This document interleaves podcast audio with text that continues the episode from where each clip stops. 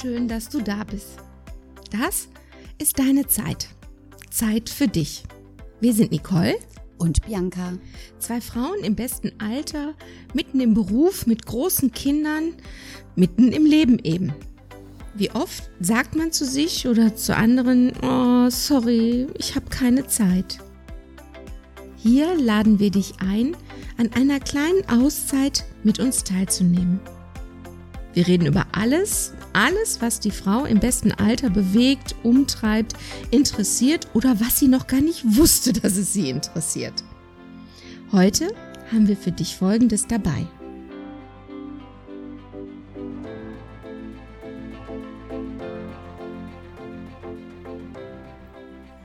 Hat Rapunzel ihre Haare gekämmt? Und wenn ja, womit? Ja, eine gute Frage, ne? Die haben wir uns gestellt. Ähm, womit hat die eigentlich ihre Haare bearbeitet? Hat die die mal richtig durchgekämmt? Und wenn ja, wie lange hat sie dafür gebraucht? Und womit hat sie es gekämmt? Gab es früher überhaupt schon Kämmen und Bürsten? Ja, also Kämme ja. Aber Bürsten nicht, oder? Doch warte mal, bei Schneewittchen? Und ist denn das überhaupt hm, ein Wegweiser, was in den Märchen passiert ist? Ne, Kämme gab's, ne? Wenn ich mich Kämme so an so einen. Museumsbesuch erinnere. Ja, aus Knochen waren die doch auch Ja. und Elfenbein und so. Doch, also äh, Kämme gab es. Also Hintergrund dieses Podcasts. Wir haben wieder zusammengesessen und haben mal diskutiert und haben hm, eine unterschiedliche Meinung gehabt und wir möchten diese Diskussion in die Welt bringen. Also Genau. wir möchten, dass ihr bitte mitdiskutiert. An euch weitergeben. Auch die Erfahrung einfach mal austauschen. Genau. Weil ist ja nicht alles in Stein gemeißelt, was wir mal irgendwann vor ein paar Jahren gelernt haben, ne? Ja, und auch eine unterschiedliche Philosophie. Die ist ja auch nicht schlimm. Also, Also ich fange mal mit meiner These an, die ich seit Jahren lebe und auch so verinnerlicht habe und die Nicole die mal eben mit einem Satz zerstört hat. Also es geht um Haare kämmen oder bürsten. Ich habe es mal so gelernt, dass man nasse Haare mit einem groben Kamm kämmt, weil das nasse Haar, weil es ja etwas aufgequollen ist durch das Waschen, empfindlicher ist. Also nasses Haar nach dem Waschen mit einem groben Kamm und wenn es trocken ist, mit einer Bürste. Weil dann komme ich zum Beispiel mit einem Kamm nicht durch meine Haare, wenn die trocken sind. Nicole hat eine andere These. Bitte, Nicole. Ich ähm, habe festgestellt, auch vor etlichen Jahren, als das Thema Extensions auch in Deutschland ganz groß wurde, ähm, war ja die Problematik, wenn du das Bonding, also das, den Anfang der Strähne Sie meint den Klebeteil, ne?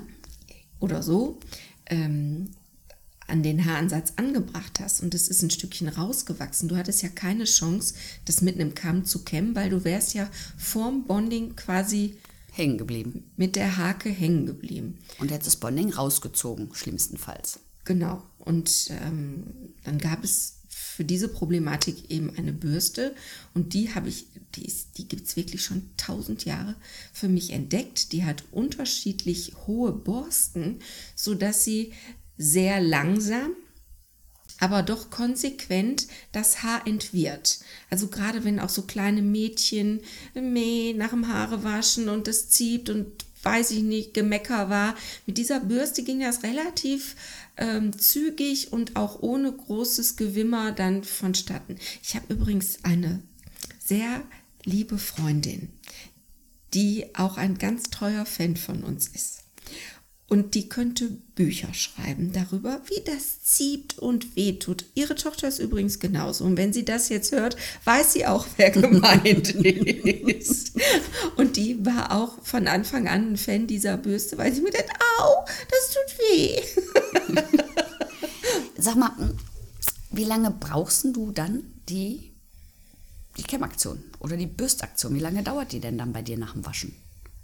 Also bei mir ist ja, boah, ich bin da vielleicht jetzt auch wirklich nicht der gute Maßstab für nach dem Sport. Hopp, hopp, hopp. Hopp, hopp, hopp, hopp, hopp. Da bin ich, kenne ich auch schon mal schnell. Hauptsache es ist irgendwie so ein bisschen, dass ich sie wieder zusammen machen kann oder mal eben kurz den Föhn reinhalte.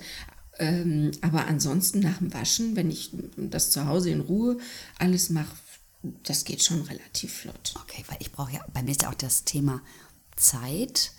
Also Ja, ich weiß. Ich soll mir Zeit nehmen. Ich nehme mir auch für viele Dinge Zeit, wo ich echt Bock drauf habe. Dazu gehört Haare kämmen nach dem Waschen nicht. Kommt direkt nach Fensterputzen. Ich habe mal auch vor vielen Jahren ähm, diejenigen von euch, die so in unserer Altersklasse sind, die kennen das vielleicht früher vom Schulhof. Man hat Jeansjacken getragen. Und du meinst die, oh, oh, ich weiß, was du meinst. Und in der Jeansjacke steckte vorne in der Brusttasche eine Bürste. Mit Drahtborsten. Genau. Auch eine andere liebe Freundin hatte vor vielen Jahren, die besaß echt noch so eine Bürste. Und wir waren gemeinsam im Urlaub und die packte ihren Kosmetik-Tülli aus und legte diese Bürste in unser gemeinsames Badezimmer und ich sag, was ist das denn? Das ist ja meine Bürste. Ich sag, Schätzelein, du hast gesträhnte, halblange Haare. Die Bürste, die du verwendest, erklärt jetzt auch manche Bruchstellen, die du hast, weil diese Bürsten sind in unserem Zeitalter dafür da, den Hund und die Teppichfransen zu kämmen, aber auf gar keinen Fall mehr Haare. Aber ich glaube, das wissen viele gar nicht, wie wirklich schädlich Metallborsten für unsere, ja gerade für chemisch behandelte Haare sind. Ne? Ja, auch äh, Rundbürsten. Ne? Die schön heiß werden. Ja, ja, schöne Wärmegleiter, ne? die das auch so prima abgeben. Nee. Nee. Oder Skelettbürsten. Auch ein Trend aus den 80ern. Man hatte schwarze Skelettbürsten, egal ob Männlein oder Weiblein. Aber ich glaube, Männer benutzen die schon noch gerne, ne? Ja, die sind auch gut sauber zu machen. Und du kommst mit durch. Also ich, wo ich persönlich ja überhaupt nicht mit klarkomme, sind kurzborstige Naturhaarborstenbürsten. Ich habe eher das Gefühl, wenn ich die bei mir zum Kämmen nehme, ähm, die kämmen nicht richtig durch, die, die bleiben an der Oberfläche. Genau, die kommen nicht bis zur Kopfhaut runter. Und dann habe ich immer das Gefühl, dass unten was drunter bleibt. Was wie beim Hund, wo das Unterfell auch mal kämmen muss.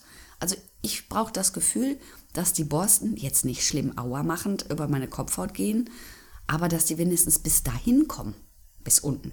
Also ich äh, bin ja ein Kind, äh, das in den 80er Jahren auch die Lehre gemacht hat beim Friseur. Und mein damaliger Chef hat äh, klassisch im Herrenfach gearbeitet und der hat mit diesen Natur... Ach so, okay. Nee, ich, Bürsten. Kannst kennst du noch die Denman-Bürste? Ach so, die. Die habe ich. Und die habe ich heute. Ich habe heute immer noch eine, ne? Also gute Bürsten, das ist auch ein Tipp für euch. Legt lieber einen Euro mehr an. Es macht sich langfristig einfach bezahlt, ähm, mit einem guten Material zu arbeiten. Du kannst die super sauber machen. Du kriegst die Rückstände von einem Festiger oder einem Haarspray, Talgrückstände. All das bleibt ja auch in der Bürste hängen. Du kannst sie super reinigen.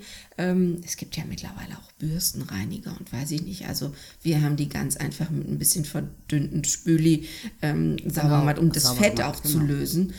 Und die verzeihen das, ihr legt sie zum Trocknen hin und die sind danach genauso neu äh, wie vom ersten Tag an. Auch die die Griffe halten ja auch viel besser. Also ja. da merkst du auch einen Materialunterschied, ne?